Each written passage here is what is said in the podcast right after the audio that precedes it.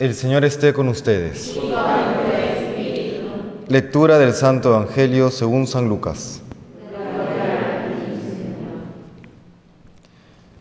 En aquel tiempo dijo Jesús a los discípulos una parábola. ¿Acaso puede un ciego guiar a otro ciego? ¿No caerán los dos en el hoyo? Un discípulo no es más que su maestro, si bien cuando termine su aprendizaje será como su maestro.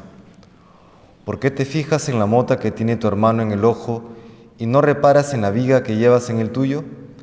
¿Cómo puedes decirle a tu hermano, hermano, déjame que te saque la mota del ojo, sin fijarte en la viga que llevas en el tuyo?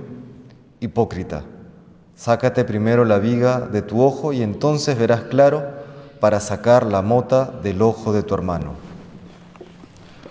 Palabra del Señor.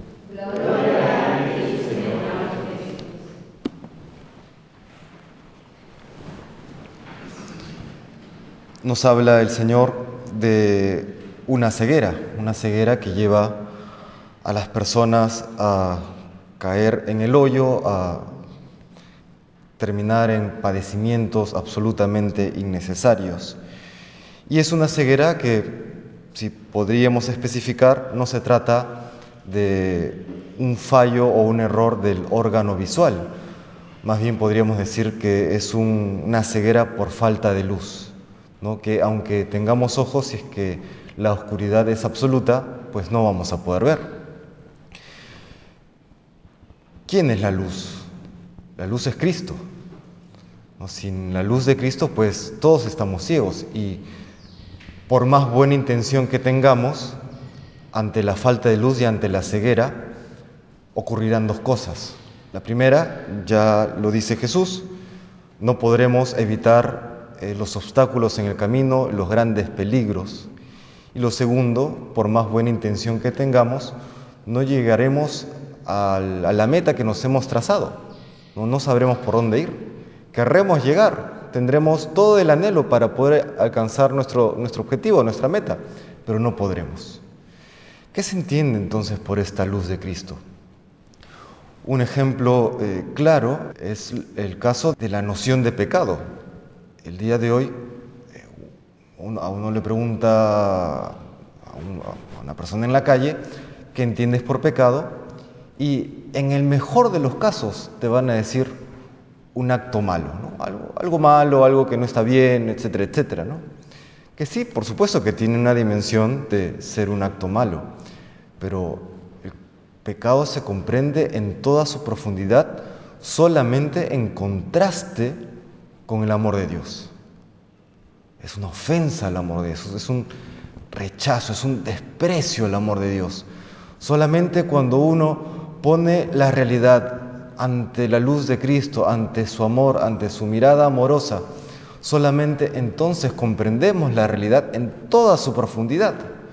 Antes no. Antes es solamente un error, ¿no? Alguien decía, el día de hoy ya no existe el pecado. A lo mucho lo que habrá es lo ilegal. A lo mucho, no decía alguno por allí.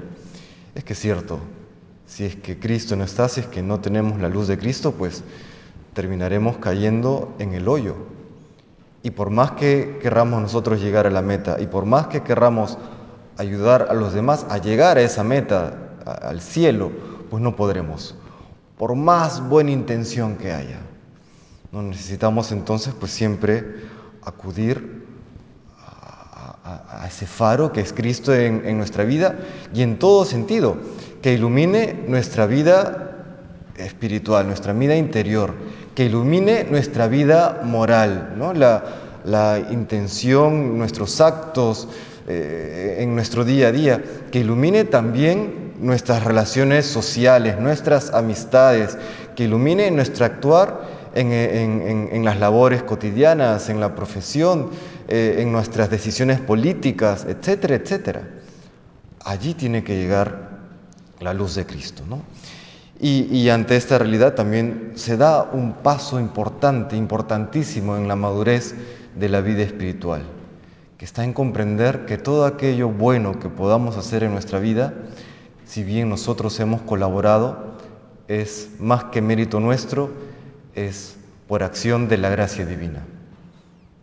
A pesar de nuestros pecados, a pesar de nuestras debilidades, a pesar de nuestros errores, si estamos aquí donde estamos, con nuestros altibajos y con nuestras propias heridas interiores, estamos porque la gracia de Dios lo ha permitido, lo ha querido. Y nosotros solamente en una poca medida hemos correspondido, ¿no? Pero estamos aquí porque la gracia de Dios nos ha sostenido y por eso hay que pues siempre ser agradecidos, siempre seguir esforzándonos por corresponder con la máxima de nuestras generosidades. Pues le pedimos hoy al Señor que no nos quedemos ciegos, que siempre podamos estar cerca a Él, que es la luz del mundo, y que desde allí podamos iluminar y caminar en los diferentes ámbitos de la vida, llegando así al término definitivo que Él ha querido para nosotros, el cielo, y podamos también ayudar a muchísimas personas a conducirse por el camino de la vida. Que el Señor nos bendiga.